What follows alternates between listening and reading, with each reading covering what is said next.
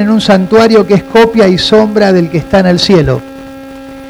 Tal como se le advirtió a Moisés cuando estaba a punto de construir el tabernáculo, asegúrate de hacerlo todo según el modelo que se te ha mostrado en la montaña. Es una palabra que viene a Moisés a cargo del pueblo y el Señor le dice, asegúrate de hacer todo de acuerdo como yo te he mostrado en la montaña. Y es un tiempo, hermanos, donde tenemos que tener mucho cuidado de hacer las cosas conforme a como el Señor nos está mostrando, como el Señor nos está diciendo, y no confiar, como decía Oscar recién en la oración, en la experiencia, en el conocimiento, sino en lo que Dios nos está diciendo. En poder obrar de la forma que el Señor nos está diciendo. Una de las oraciones más constantes en nuestras vidas es no, no equivocarnos, poder escuchar la voz de Dios, poder recibir la guía de Dios para que cualquier paso que demos en el Señor sea guiado por el Señor y no por cosas que a nosotros nos puedan parecer que están bien, por nuestra experiencia, por nuestra trayectoria, por nuestro conocimiento y que de pronto no sea lo que el Señor quiere para nuestras vidas. Compartí esta palabra hoy también y, no me deja de asombrar, hermano, cuando el primer intento de trasladar el arca, ¿se acuerdan que la tenían los filisteos? Y iba a hablar de eso, pero el Señor quiere que hable de esto. Pero no quiero dejar de, mencionarlo. Eh, cuando el arca estaba con los filisteos, eh, David le dice al pueblo, a los sacerdotes y a los levitas, y le dice, si ustedes están de acuerdo y si a Dios le parece bien, vamos a traer el arca porque hace mucho tiempo que la hemos perdido. Y traen el arca. Pero la historia fue triste, porque hubo una persona que murió. Por un David, un hombre de Dios que tuvo una buena idea, recuperar el arca. Y se enoja David con el Señor. Y le pregunta, dice, pero ¿cómo haré para traer el arca? Y la segunda vez que trae el arca, lo junta a los sacerdotes, lo junta a los levitas y les dice, purifíquense, santifíquense, porque la vez anterior no consultamos a Dios y no hicimos como Él quería. ¿Estaban de acuerdo? Parecía una buena idea, pero no era de la forma correcta, no era de la forma que el Señor quería. Por eso, hermanos, tenemos que pedirle al Señor eh, que nos guíe, tenemos que pedirle al Señor que nos ayude para hacer exactamente como Él quiere, como Él nos guía. Y esto fue lo que hizo Moisés en esta figura del tabernáculo celestial. Eh, hizo un altar de bronce que nos habla del sacrificio, donde ese corderito perfecto era entregado para santificar, para purificar. Este altar nos habla de la ofrenda, de lo que Jesús haría luego por nosotros. Había sangre, había dolor, había sacrificio, pero había justificación, había perdón de pecados. Y después estaba el altar del incienso donde se quemaban las especias aromáticas y subía olor grato al Señor, dice la, oración de los justos. Y después el sacerdote recién podía entrar al lugar santísimo. Recién después de pasar por el altar de sacrificio, después de pasar por el altar del incienso, después recién se podía entrar al lugar santo y al lugar santísimo. Vivimos tiempos apurados, ahora queremos ir directamente al lugar santo. Queremos ir directamente al lugar santísimo. Está bien que hay un camino que fue abierto por Jesús, pero tenemos que pasar eh, por esos lugares que, donde somos purificados, donde somos santificados, donde somos presentados una y otra vez delante del Señor.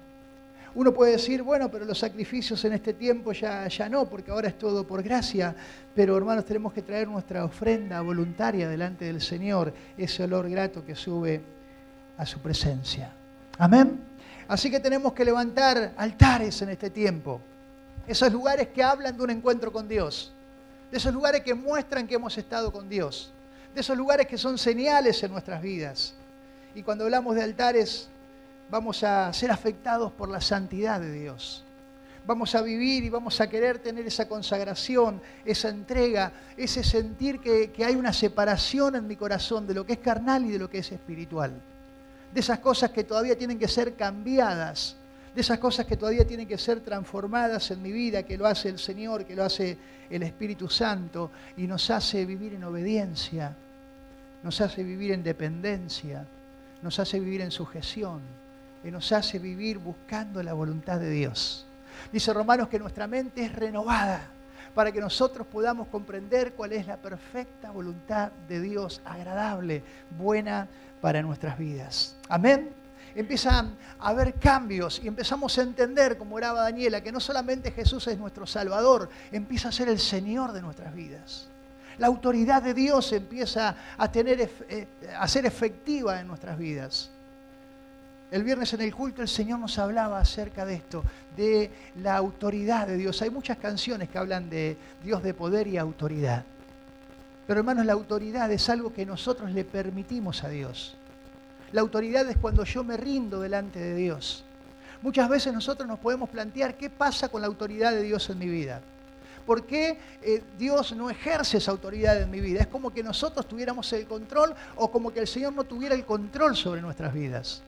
Y el Señor nos decía, para que Él pueda ejercer su autoridad, nosotros tenemos que autorizar al que tiene la autoridad para que esa autoridad pueda ser efectiva en mi vida. Yo tengo que rendirme delante del Señor y que esa autoridad comience a obrar en mi corazón, comience a obrar en todo mi ser y podamos vivir bajo esa autoridad, en esa sujeción y Él pueda ser nuestro Señor. En este altar es un lugar donde hay entrega, donde hay sacrificio y podemos ver que está la provisión del Señor en Génesis capítulo 22 en adelante hay un relato tremendo, donde el Señor, después de un trato bastante fuerte con Abraham, le da el hijo. Y no era el hijo, era el hijo de la promesa. Era el cumplimiento de una palabra de Dios eh, para la vida de Abraham. Y Abraham que era un hombre de altares, Abraham, Abraham que era un hombre de encuentros con Dios, ahora se encuentra con la promesa cumplida después de muchos años en una situación que parecía imposible. El hijo que nunca llegaba llegó. Es ya el anciano, ya el grande, con su esposa estéril, pero el hijo de la promesa llegó. Y el Señor que estaba tratando con este hombre de altares, con este hombre de conocimiento, con este hombre de comunión con Dios, con este hombre de intimidad, un día el Señor le habla y le dice, ¿sabes qué, Abraham? en este encuentro quiero decirte algo importante, en este encuentro quiero pedirte a tu hijo. Quiero que me lo entregues, a tu hijo, a tu único hijo, a ese que tanto amas, quiero que me lo des. Y dice que Abraham comenzó a ir hacia el lugar donde Dios le había indicado. Y volvemos a lo mismo. Hay un lugar que Dios indicó. No es en cualquier lugar. Y no es de cualquier forma. Dios le dijo el lugar exacto donde él tenía que ir. Y pensaba, hermanos queridos, en este Abraham que iba con su hijo, el hijo de la promesa de, su manito, o en el burro, o como fuera que iban, y, y tres días de camino. Nosotros que estamos acostumbrados a todo rápido, a todo rápido, y decimos si es rápido mejor porque no duele tanto, ¿no? Entonces nos desprendemos de las cosas así como que no, como que no pasó. Pero Abraham tuvo que caminar tres días. Y caminaba el primer día y yo pensaba que él iba pensando, ¿no? ¿Habrá sido Dios? ¿Habré escuchado bien? ¿Será que el Señor me está pidiendo a mi hijo el hijo que Él me dio? Ahora tengo que entregarlo, tengo que ofrecerlo. Y se dormía. Y al otro día se levantaba porque eran tres días de camino. Y al segundo día otra vez con su hijo caminando y con un montón de preguntas, diciéndole, Señor, ¿estás seguro que tengo que entregarte esto que vos me diste? ¿Cuántas promesas diste para su vida? ¿Cuántas promesas para el pueblo? Y ahora me lo pedís que te lo dé. Y pasó el segundo día y se volvió a dormir seguramente algún rato y se levantó de nuevo. Y el tercer día de nuevo y llegó al lugar donde el Señor le había dicho. Es como más difícil cuando el recorrido es largo cuando estamos pensando lo que tenemos que hacer y lo que estamos haciendo. No son reacciones, no son emociones. Es la palabra de Dios, el propósito de Dios para tu vida y vos una entrega de todo corazón para el Señor. Es cuando comprendés que todo es de Él, por Él y para Él. Amén. Sí, pero es mi Hijo amado. Y Él me lo dio y ahora se lo tengo que dar. Este altar iba a ser totalmente diferente a todos los otros altares que le edificó en su vida. Porque esto le estaba costando todo. Esto le estaba costando toda su vida. Era la promesa tan esperada y ahora el Señor le está pidiendo. Y dice el, verso 9 del capítulo 22. Cuando llegaron al lugar indicado por Dios, Abraham construyó un altar y colocó la leña encima. Luego ató a su hijo Isaac y lo puso sobre el altar, encima de la leña. En ese momento el ángel del Señor lo llamó desde el cielo. Abraham, Abraham. Sí, respondió Abraham, aquí estoy. Amén. Pero él estaba dispuesto a entregarlo. Él había hecho el altar. Y si el ángel de Dios no hubiera hablado, ¿sabes qué hubiera pasado? Abraham hubiera entregado a su hijo Isaac se lo hubiera dado el Señor. Hermanos, si algo que nos distingue cuando hay un altar en nuestra vida que no tenemos problema con la entrega, podemos darle al Señor porque todo es de Él y lo tenemos en el corazón, lo sabemos, lo vivimos, es nuestra experiencia. No nos queremos quedar con nada. Queremos darle todo al Señor, por más que eso cause dolor para nuestras vidas. Tenemos esa esperanza que tenía Abraham. Él sabía que aunque sea de la muerte, Dios se lo iba a devolver. Amén. Así que hermano, con esto quiero animarte a que podamos construir altares en este tiempo. Esos momentos, esos lugares de referencia, esos lugares de una ofrenda especial, esos lugares de paz, esos lugares donde yo me puedo encontrar con el Señor.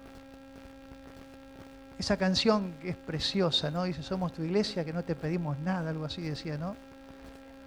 Tu iglesia enamorada que no te pide nada, gloria a Dios. Tu iglesia enamorada que no te pide nada. Todo es para el Señor. Hermanos, si no entendemos esto, nos vamos a empezar a, edificar a nosotros mismos. Un día Nabucodonosor, que, que no entendía nada por un tiempo, se hizo una estatua del mismo y se le ocurrió que lo adoren a él. Si no edificamos altar a Dios, nos vamos a ir edificando a nosotros mismos, nuestro ego, nuestro yo, a nosotros mismos y no vamos a dar la gloria que el Señor quiere recibir de nuestras vidas. Amén. Éxodo capítulo 20, verso 24. Dice, háganme un altar de tierra, ofrézcanme sus sacrificios, sus ofrendas quemadas y ofrendas de paz, sus ovejas y cabras y su ganado. Construyame un altar donde yo determine que recuerde mi nombre y allí me presentaré ante ustedes y los bendeciré. Usen piedras para construir el altar, que sean piedras enteras y en su forma original.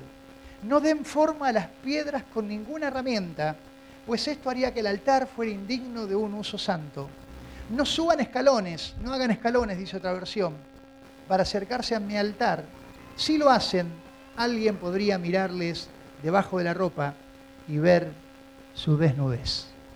Precisa la palabra del Señor. Dice, háganme un altar y háganlo de tierra.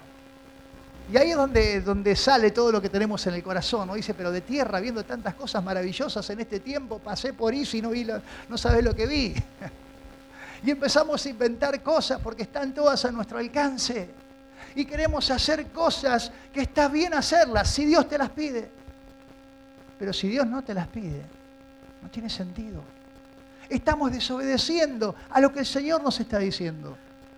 Háganlo de tierra, porque Dios usa lo que Él pone en tu vida, usa tu vida de una forma sencilla y no necesita cosas que nosotros pensamos que Él necesita. Dice, ofrezcanme sus sacrificios, traigan eh, su ofrenda y construyan un altar donde yo determine. Y pero ahora que es Navidad estaría bueno que esté en la puerta, ¿no? Así cuando pasan todos los que salen ahí del, del, abasto, pasan por acá, lo ven. Está bien si el Señor dijo que esté en la puerta, pero si tiene que estar adentro, tiene que estar adentro. ¿Por qué? Porque el Señor dijo que esté adentro, o dijo que esté afuera, o dijo que esté en la esquina. Pero tenemos que obedecer esa palabra que el Señor nos dice y dice, para que se recuerde mi nombre, él es el recordado, Él es el considerado, Él es el notorio, el Señor. No nosotros, sino el Señor. Dice, para que se recuerde mi nombre, allí los bendeciré. Amén. Dice, si usan piedras, y acá la pregunta, si dice que lo hagamos de tierra, ¿por qué dice si usan piedras? Porque nos conoce el Señor. Dijo, algunos de estos lo va a querer hacer de piedra, seguro. Entonces, si usan piedras, Dice que sean piedras enteras. no trabajen las piedras. Hermanos, si esto nos habla de la iglesia, somos piedras que el Señor nos va acomodando, nos va trabajando, sin la necesidad de que nosotros seamos los que estemos haciendo algo en la vida del otro. El Espíritu Santo es el que está obrando esa obra maravillosa, transformadora de conversión en cada una de nuestras vidas. Amén. Por eso dice que las piedras sean lisas, que no las trabajen con herramientas. Yo no sé si tuviste la oportunidad de viajar al norte. ¿Algunos sí? Las pircas. ¿Quién conoce las pircas? Pircas, ¿no? Son como tapialitos así de piedra que van toda la montaña y suben y bajan y si vos las mirás separan a los animales de esta forma. Pero lo curioso es que entre cada piedra no entra un rayito de luz. Pero no hay cemento, no hay arena, no hay nada. Son piedras perfectamente ubicadas una sobre la otra, de tal modo que ni la luz del sol puede pasar. Hermanos, eso es lo que hace Dios con nuestras vidas. Nos acomoda nos trabaja, y nos da forma para que juntos podamos dar gloria a su nombre. Amén. Dice, no usen ninguna herramienta y dice, no suban escalones para acercarse al altar, no hagan escaleras para acercarse al altar. Y esto nos habla de la santidad del Señor. Hermanos, no podemos tocar las cosas santas de Dios de cualquier manera. Tenemos que santificarnos. Tenemos que pasar por el altar de bronce. Tenemos que ser limpios continuamente, justificados una vez más, limpiados por el Señor, para que podamos acercarnos al Señor y participar de la santidad de Dios con nuestras manos limpias, con nuestras vestiduras limpias. Dice, no se acerquen al altar, no suban, no sea cosa que sea mostrada su desnudez. Y yo te aseguro que el Señor no quiere avergonzarnos, pero viene un tiempo donde la iglesia vive en la santidad que el Señor quiere, donde no vamos a poder tocar las cosas santas de Dios como una cosa más. El Señor nos está llamando a vivir en santidad. El Señor nos está llamando a limpiarnos. El Señor nos está llamando a vivir sin pecar. El Señor sigue dando forma a nuestras vidas, sigue trabajando en cada uno de nosotros. Y para eso es necesario que tu vida, mi vida, el altar de Dios esté ordenado. Que haya orden en nuestras vidas. Que nuestra vida esté consagrada al Señor. Primera de Reyes, capítulo 18, verso 30. Ese relato donde Elías tiene que acomodar el altar al Señor. Estaban los profetas de Baal, hacían sus sacrificios y tenía que descender fuego del cielo, pero el fuego no descendía. Y dice el versículo 30, Elías entonces llamó a la gente, le dijo, vengan acá. Así que todos se juntaron a su alrededor, mientras él reparaba el altar del Señor que estaba derrumbado. Hermanos, a veces el altar está derrumbado. A veces el altar en nuestra vida está eh, descuidado. Y esto fue lo que pasó con el profeta Elías. Él tuvo que ordenar el altar para que el fuego del Señor pueda descender. Y yo pensaba en mi vida cómo hubiera hecho yo. Si tengo que ordenar esas cosas que a veces tengo que ordenar en mi vida, que tengo que ordenar en mi corazón. No me animo a hacerlo tan públicamente porque me da vergüenza. Pero Elías llamó a todos, dice, vengan acá. Y se arrodilló y empezó a ordenar el altar de Dios empezó a acomodar las piedras, empezó a poner cada cosa en su lugar. Y uno puede decir, pero Elías, ¿por qué no disimulaste un poco? ¿Por qué no hiciste que algunos te tapen? ¿Por qué no lo hiciste primero eso y después llamaste al pueblo? ¿Por qué lo hiciste delante del pueblo? Hermanos, porque Elías vivía en verdad, en integridad con el Señor. Y no le daba vergüenza. Hermanos, no tenemos que avergonzarnos por poner nuestras vidas en orden delante del Señor. No tenemos que avergonzarnos, tenemos que presentarnos delante del Señor. Tenemos que decir, acá está nuestra vida, Señor, y para que tu fuego pueda descender en mi vida, yo tengo que ordenar mi altar. Tiene que haber un lugar ordenado. Hermanos, no podemos vivir de cualquier forma. No podemos vivir de apariencias. No podemos mostrar algo que no somos. Tenemos que vivir en esa verdad que el Señor ama, la intimidad. A eso está llamando el Señor a la iglesia en este tiempo Son maravillosos estos tiempos que pasamos de culto. Yo me quedaría todo el tiempo en el culto de hoy. Pero hay una vida que continúa. Dentro de un ratito vamos a salir. Pero tenemos que tener el altar ordenado. El altar con el fuego del Señor. Nuestras vidas ordenadas, verdaderas, delante del Señor. Así que ahí estaba Elías acomodando las piedras, eh, siendo visto por toda la gente. Y te quería decir, hermano, algo que, a mí me, me marcó sencillo de parte del Señor, pero una vez el Señor me dijo, más vale avergonzarte por ser obediente a Dios que ser avergonzado por ser desobediente. Hermano, más vale avergonzado por ser obediente a Dios que ser avergonzados por ser desobedientes al Señor. Así que preparó todo, reconstruyó el altar en el nombre del Señor, versículo 31. Dice, tomó doce piedras, una para representar a cada tribu, la usó a las piedras para reconstruir el altar en el nombre del Señor. Versículo 36, dice, Elías caminó hacia el altar y oró. Y le dijo al Señor, demuestra hoy que tú eres Dios en Israel y que yo soy tu siervo demuestra que yo he hecho todo esto por orden tuya, oh Señor. Hermanos, las vidas que tienen altar, cuando tengo altar en mi vida, entiendo las cosas como corresponden. Demuestra que tú eres Dios y yo soy tu siervo. Entiendo cómo funciona. Entiendo quién es Él. Y entiendo lo que Dios está haciendo en mi vida. Entiendo cuál es mi rol en esta, esta participación que el Señor tiene para cada uno de nosotros como iglesia. Y Elías le dijo al Señor, demuestra que tú eres Dios y que yo soy tu siervo y que todo lo que estoy haciendo no es porque se me ocurrió, es porque tú lo dijiste. Es porque tú lo dijiste. Imagínate para los que estaban viendo, era fantástico lo que estaban viendo. Y alguno habrá dicho, wow, este hombre Elías. Entonces Elías ora. Y dice, Señor, que vean que sos vos el que está diciendo que haga esto. Yo simplemente obedezco a tu palabra. Amén. Que siempre podamos decir esto en nuestras vidas, en cualquier cosa que hagamos. Es orden de Dios. Dios me dijo que hiciera esto. Al instante el fuego del Señor cayó desde el cielo.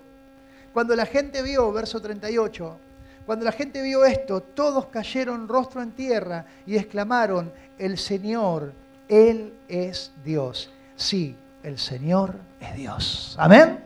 ¿Sabes por qué? Porque había un altar ordenado, porque había fuego descendiendo del cielo.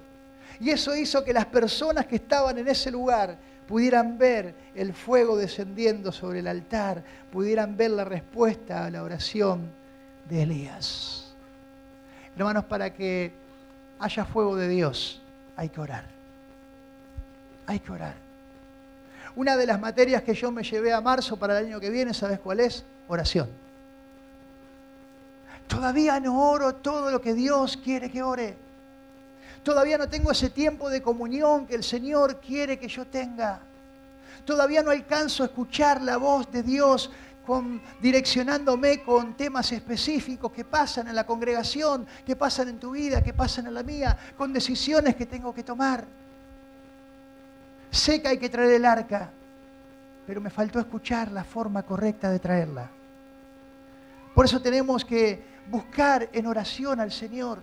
Yo creo que tiene que ser un, objetivo del año próximo, buscar al Señor en oración, pasar tiempo con Dios, arrodillarnos delante de Dios, esperar que Él nos conteste, esperar que Él nos mande, esperar que Él nos indique cuál es la forma correcta de hacer cada cosa y que haya fuego en nuestras vidas. ¿Sabes para qué? Para que otros puedan ver el mover de Dios. Amén. Para que otros puedan ver lo que es el Señor es capaz de hacer con un pueblo que le busca, con una iglesia que vive en orden. Josué capítulo 4, perdónenme que voy rapidito.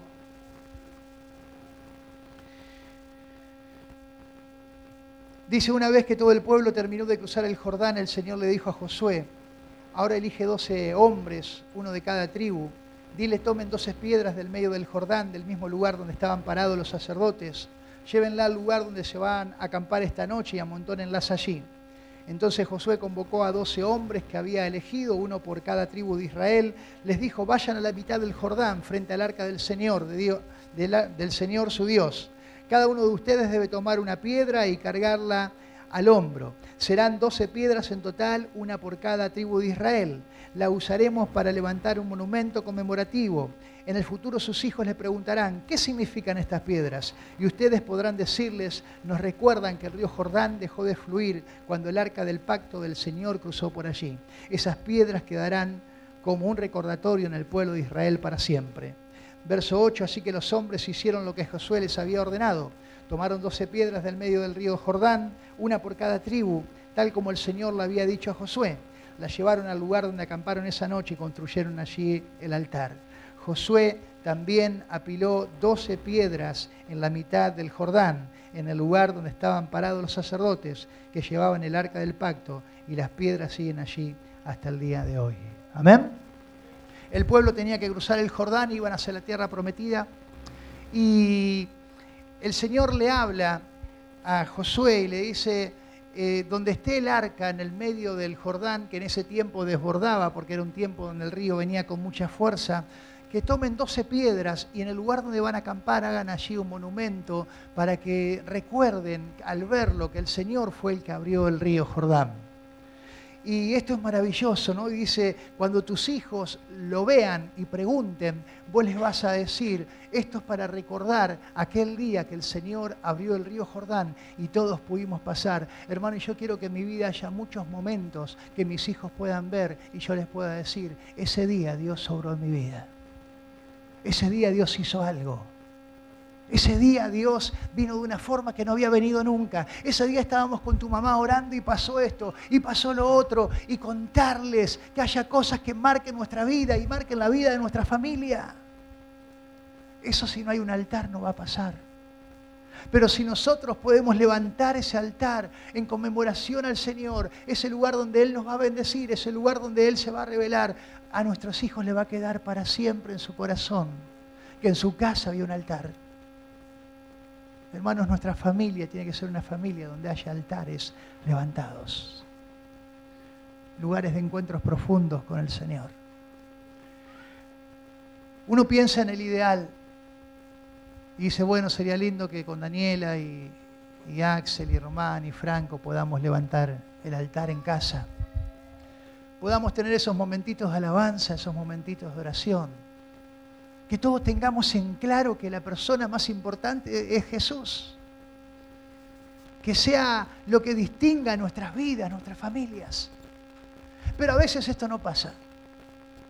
A veces vos puedes estar pensando, pastor, pero mi esposo todavía no se congrega, todavía no conoce al Señor. Pastor, mi hijo se apartó, mi hijo está en drogas. Hermano, levantá el altar, empezá vos. Empezá vos. Y presentá a tu familia delante del Señor, porque un día el fuego de Dios va a descender y ellos lo van a ver. Y van a decir, sí, es el Señor. Y las cosas van a cambiar. El fuego de Dios empieza a purificar, empieza a hacer cosas tremendas en nuestras vidas. Así que ahí estaba el altar y una vez escuché a un pastor que lo conocemos a Mark, y hablaba del altar que estaba dentro del río. Y, me lo acuerdo para siempre esto. Porque dice que el Señor le dijo a Josué, bueno, ahora anda vos donde está el arca y levanta un altar ahí en el medio del río. Y uno pensaría, pero cuando venga el río va a tapar el altar. ¿Qué sentido tiene un altar que no se ve? Hermano, ahí está lo importante. Dios es un Dios que mira lo que no se ve. Amén. Dios es un Dios que mira lo que no se ve a nosotros que estamos tan preocupados por la apariencia, a nosotros que estamos tan preocupados por lo que piensa la gente, a nosotros que estamos tan preocupados por lo que van a decir de nosotros. Samuel fue a elegir a los hijos de Isaí buscando un rey y vio que salió uno de ellos y dijo, debe ser este, mira qué fuerte, mira qué buena presencia. Y el Señor le dijo, Samuel, te estás equivocando porque estás viendo lo que ve el hombre, pero el Señor mira el corazón. Hermano, si era Samuel. Era un hombre que conocía a Dios. Era un hombre que hablaba con Dios. Y se dejó llevar por lo que estaba viendo con sus ojos naturales. Por eso ese altar que está cubierto. Ese altar que está cubierto, ese altar que no se ve, nos habla de nuestra vida, nos habla de nuestra intimidad con el Señor. Hace un tiempo una jovencita estaba hablando acerca de la intimidad y a mí me sorprendió porque dijo, el Señor está trabajando en nuestra intimidad y la intimidad está en tu casa. Y yo dije, wow, la intimidad está en tu familia. Hermanos, cuando Dios trabaja la intimidad, ¿sabe dónde trabaja? Ahí, cuando cerras la puerta de tu casa. Esa es la intimidad. Y el Señor empieza a hablar, empieza a transformar. No hay nadie que me conozca más que mi esposa. Y que mis hijos. Ahí es donde el Señor trabaja. Y eso después es trasladado a la iglesia. Cuando hay una familia que vive en verdad, cuando hay una familia que vive con un altar encendido, ese altar lo llevamos donde vamos. Y se nota que hay fuego de Dios. ¿Viste que ahora hay fuegos que vos le pasás la mano y no te, quemás? ¿Sabes por qué? Porque no hay fuego. y uno hasta lo sopla para que se apague, pero el fuego hace así, no se apaga nunca. Y pones la mano y no te quemas. Nuestras vidas no pueden tener ese fuego. Ya pasó. El Señor nos está hablando seriamente al corazón. Por eso tenemos que poner nuestras vidas delante de Él sintiéndonos y sabiéndonos necesitados de Dios. Hermanos, ¿cómo nos cuesta reconocer nuestras necesidades? ¿Cómo nos cuesta abrir el corazón, no solamente delante de Dios, sino también de nuestros hermanos, de los que te quieren? De los que hay acá, que sabes que alguno te quiere de verdad. Algunos sí o no. Hay hermanos que nos aman. Hay hermanos que nos quieren. Hay hermanos que se preocupan por nosotros.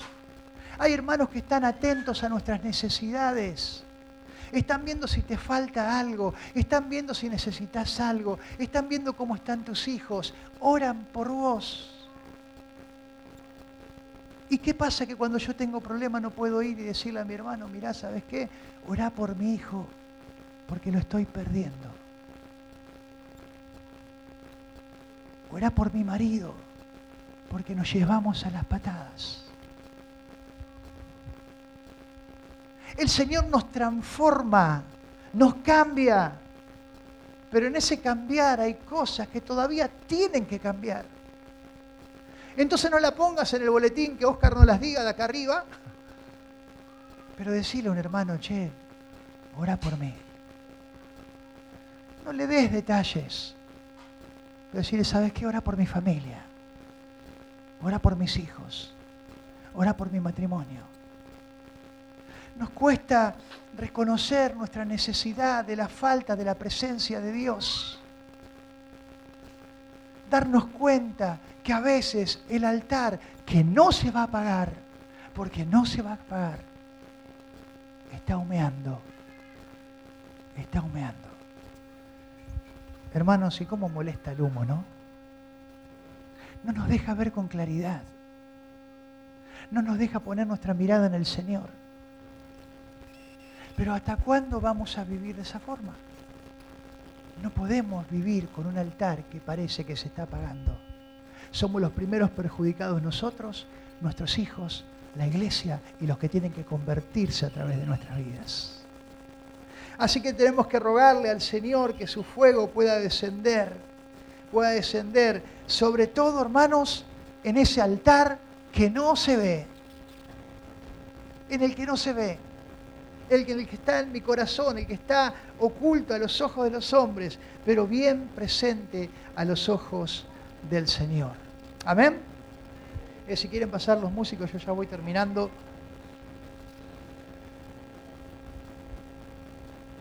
y voy a esperar que pasen porque mi señora me dice que cuando pasan los músicos todos se distraen. Así que ahora todos los miramos a Mariano, que llega acá adelante, los músicos, distráiganse.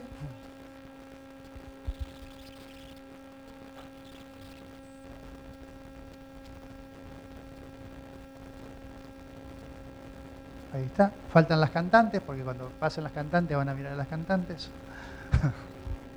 Esperamos a las cantantes ahora. Apocalipsis capítulo 2, verso 17. Dice, todo el que tenga oídos para oír debe escuchar al Espíritu y entender lo que Él dice a las iglesias. A todos los que salgan vencedores les daré del maná que ha sido escondido en el cielo. Amén. A todos los que salgan vencedores les daré del maná que está escondido en el cielo. ¿Te acordás del maná? Si vos recogías poco te alcanzaba. Y si recogías mucho no te sobraba. Te servía para el día. Y en el arca había un poco de maná. Y dice Apocalipsis, te daré del maná que está escondido en el cielo. En el cielo hay maná, dice la palabra del Señor.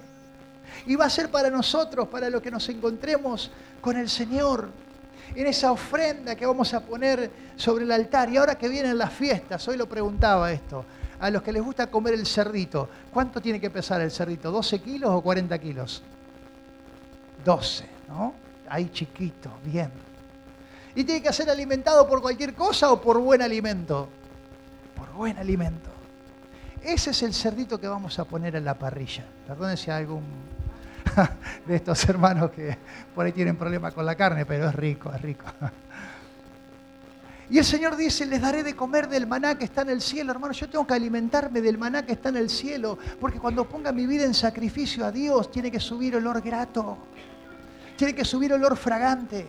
Y para eso hay una porción reservada para mí, que es el maná que el Señor tiene preparado para todos aquellos que esperamos en Él. Lo mejor, lo más limpio va a ser para el Señor. Va a ser mi vida puesta en ese altar, por eso quiero alimentarme del Señor. En estos días, hermanos, es tiempo de apagar la televisión, es tiempo de desconectarnos y es tiempo de conectarnos con Dios. Es tiempo de mirar al cielo, es tiempo de escuchar la voz del Señor. Es tiempo de estar comunicados, de recibir la palabra que Él tiene para nosotros porque eso va a hacer que ese fuego prenda, encienda o no en nuestras vidas. La otra vez le decía a alguien, si vos mirás C5N yo puedo decirte lo que pensás. Si mirás TN puedo decirte lo que pensás. Somos bastante lo que escuchamos y lo que vemos. Hermano, llenate de Dios. Llenate de la palabra de Dios escuchá canciones, escuchá alabanzas, para que esas alabanzas puedan subir al trono de Dios y puedan cambiar tu vida. Amén. Puedan transformar nuestro carácter, puedan transformar nuestra forma de pensar. El Espíritu Santo haga estos cambios en cada uno de nosotros. Hoy le decía a los hermanos, ¿viste cuando vos te levantás a las 8 de la mañana que te levantás medio, medio, medio? Hay una hermana que me dice que sí porque ella se levanta así. Está todo mal, está todo mal, ese día está todo mal. Hasta que encontrás una alabanza al Señor, hasta que te lees un salmo, hasta que pensás en el Señor y tu mente es transformada. Cambiaste. Y ahora ya no son las ocho, son las diez y pareces otra persona. ¿O no? Y vos decís, ¿qué cambió? Me encontré con el Señor alabé al Señor, edifiqué el altar, acomodé, las cosas están en su lugar. No hay nada que pueda a nosotros controlarnos, el Espíritu Santo es el que nos controla. No hay nada que pueda condicionar a la iglesia, solamente el tener o no la presencia de Dios en nuestras vidas. Eso es lo que nos va a hacer avanzar. Eso va a hacer que el fuego de Dios descienda o no en cada uno de nosotros. Mateo 12:20 dice, no acabará de romperse la caña quebrada. Amén. Hermano, no acabará de romperse la caña quebrada, lo dijo el Señor, no se va a romper. Y voy a decir, pero mira qué débil que estoy, ¿cuánto voy a durar así? Hay promesa de Dios, no se va a romper. Dice, y el pábilo humeante no se apagará, no se va a apagar. Esa velita que quedó en la torta que está humeando así, que querés mojarla y apagarla. Daniela tiene una prica preciosa de este tema. Le hago promoción. No se va a apagar. Dice el pábilo humeante, no se apagará. Y dice la palabra del Señor en Levítico 6:13, recuerden, el fuego del altar siempre debe estar encendido, nunca debe apagarse. Es nuestra responsabilidad que no haya obstrucciones, es nuestra responsabilidad acomodarlo, buscar a Dios, no mirar para el costado, no echarle la culpa a otros. Hermanos, si vos no te encontrás con Dios es porque vos no querés. No hay nada que te prive encontrarte con Dios. No hay nada que nos prive encontrarnos con el Señor. El velo fue rasgado de arriba hacia abajo. Y hay un camino nuevo y vivo que nos lleva a la presencia del Señor. Creo que estamos viviendo tiempos donde faltan altares, faltan vidas encendidas, faltan hombres y mujeres consagrados al Señor hombres y mujeres que se entreguen de todo corazón al Señor. Vidas que no especulan, vidas que se entregan, vidas que viven en intimidad, que conocen la provisión, la revelación del Señor. Piedras lisas que son formadas por el Señor. La disponibilidad de darle toda nuestra vida al Señor. Agacharnos, humillarnos, orar, clamar y dejar que el fuego del Señor vuelva a encenderse en nuestras vidas. Cuando la gente vio esto, todos cayeron rostro en tierra y exclamaron, el Señor, Él es Dios. Sí, el Señor es Dios. Amén. Y ustedes son las piedras vivas con las cuales Dios edifica su templo espiritual. Además son sacerdotes santos por la mediación de Jesucristo ustedes ofrecen sacrificios espirituales que agradan a Dios. Amén. Ustedes son piedras vivas, dice el Señor. Ustedes son el sacrificio agradable al Señor. Yo te invito a que te pongas en pie.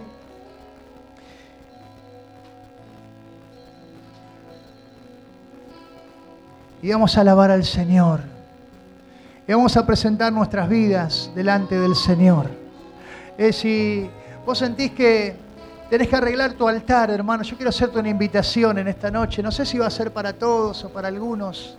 Pero si vos sentís que tenés que arreglar tu altar, es que tu vida está como humeando, que una vez hubo fuego de Dios, pero ahora sentís como que estás medio apagado.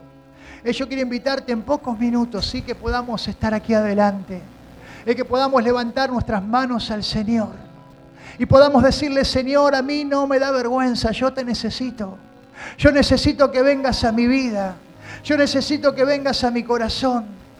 Hermano, si esta es tu necesidad, eh, yo te invito a que vengas y podamos estar juntos, juntos delante del Señor, para que ese fuego de Dios pueda volver a arder en nuestros corazones. El fuego de Dios pueda volver a descender en nuestras vidas.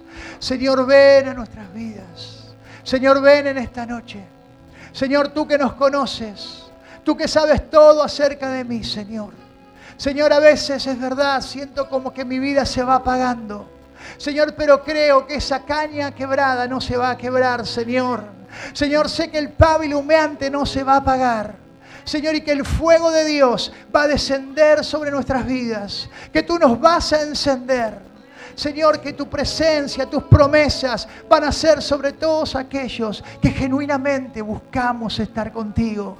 Señor, te queremos a ti, te anhelamos a ti, Señor, y hoy no nos da vergüenza.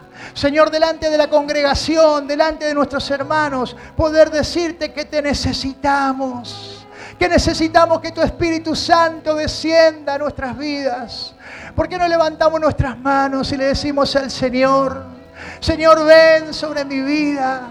Señor, ven sobre mi casa. Señor, ven sobre mi familia. Señor, ven sobre mis hijos. Señor, no quiero que tu fuego se apague en mi corazón. Señor, te necesito. Necesito de ti, Señor. Necesito de tu presencia. Necesito humillar mi corazón, Señor. Necesito estar conectado contigo en este tiempo.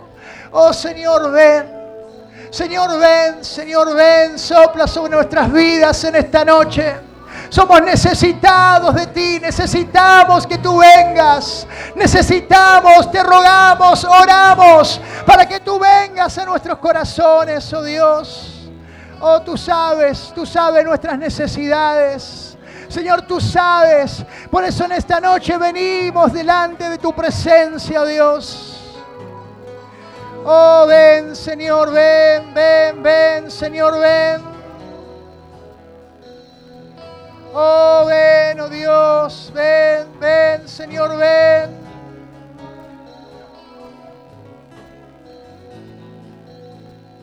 Oh Jesús, aleluya. Que tu espíritu descienda. Aquí cuidamos tu presencia. El fuego del Señor no se apagará. No se apagará. No se apagará tu fuego, Señor. No se apagará, Señor, si tú estás. Tu iglesia va a arder, Señor. Tu iglesia va a arder con tu poder. Aleluya.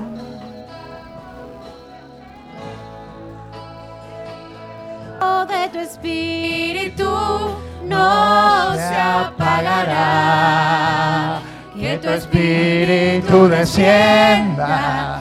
Aquí cuidamos tu presencia. Aleluya. El fuego de tu Pone tu vida delante del Señor, hermano. Pone tu vida delante de Dios.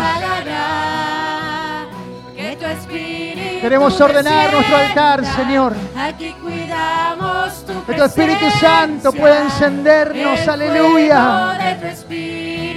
Oh, por favor, Señor. Te necesitamos. No se apagará. Proclamalo para tu vida. No, No se apagará. No se apagará. No se apagará. No se apagará. No se apagará. No se apagará. Que tu espíritu. que tu espíritu descienda. Aquí cuidamos tu presencia. El fuego de tu espíritu no se apagará. Que tu espíritu descienda. Aquí cuidamos tu presencia. presencia.